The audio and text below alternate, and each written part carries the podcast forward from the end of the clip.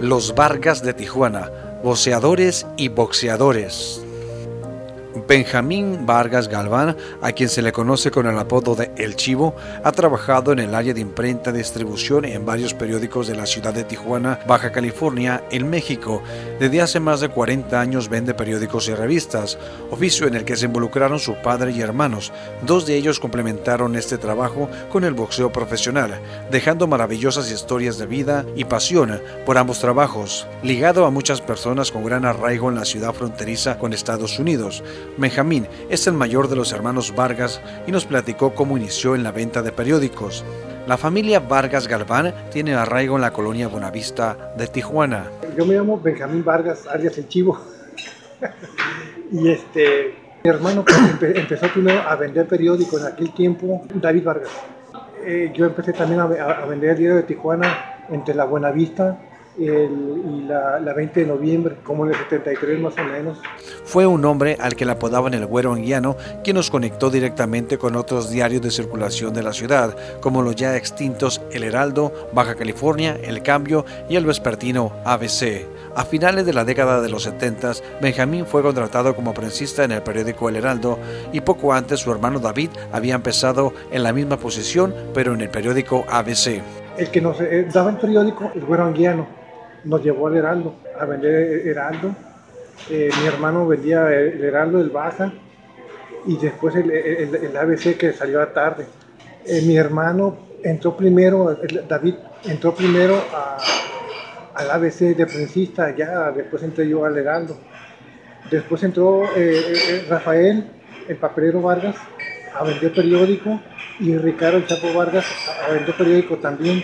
Sus hermanos Rafael el papelero Vargas y Ricardo el Chapo Vargas, antes de ser profesionales en el boxeo, vendían los periódicos en las calles y lo hicieron por muchos años.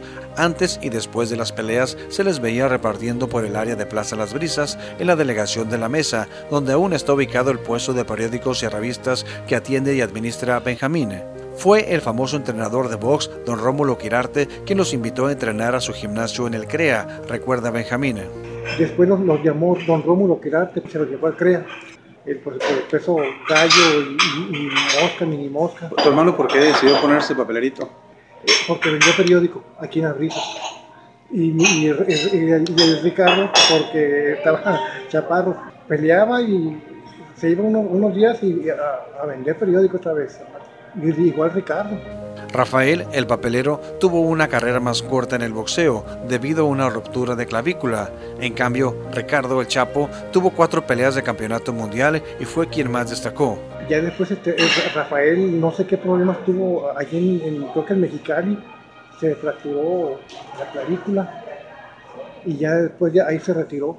Creo que nomás tuvo ocho o diez peleas más o menos, algo así y se retiró y fue cuando le dio el apoyo a, mi hermano, a Ricardo, que Ricardo, pues eh, en, ese, en ese peso que estaba, mmm, empezó, empezó muy bien, muy bien, muy bien, perdió cuatro veces por el campeonato mundial, por el campeonato mundial contra el, el colombiano Julio Lecer, ahí para mí se la robaron. Rafael y mi padre apoyaron mucho al Chapo en el boxeo, dice Benjamín, quien asegura que sus dos hermanos deberían estar en el Salón de la Fama del Deporte de Tijuana, pues ambos pugilistas representaron dignamente a la ciudad y son parte de la historia de esa frontera, por lo que espera que algún día quienes presiden el organismo les tomen en cuenta para que se reconozca el esfuerzo, sacrificio y pasión en el boxeo de sus hermanos.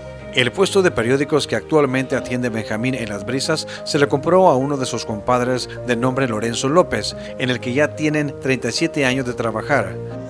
En aquel tiempo yo repartía periódicos en Lomas Hipódromo, en Las Palmas, después agarré una ruta y ya después uno de mis compadres, Lorenzo López, tenía el puesto de Brisas y me lo vendió.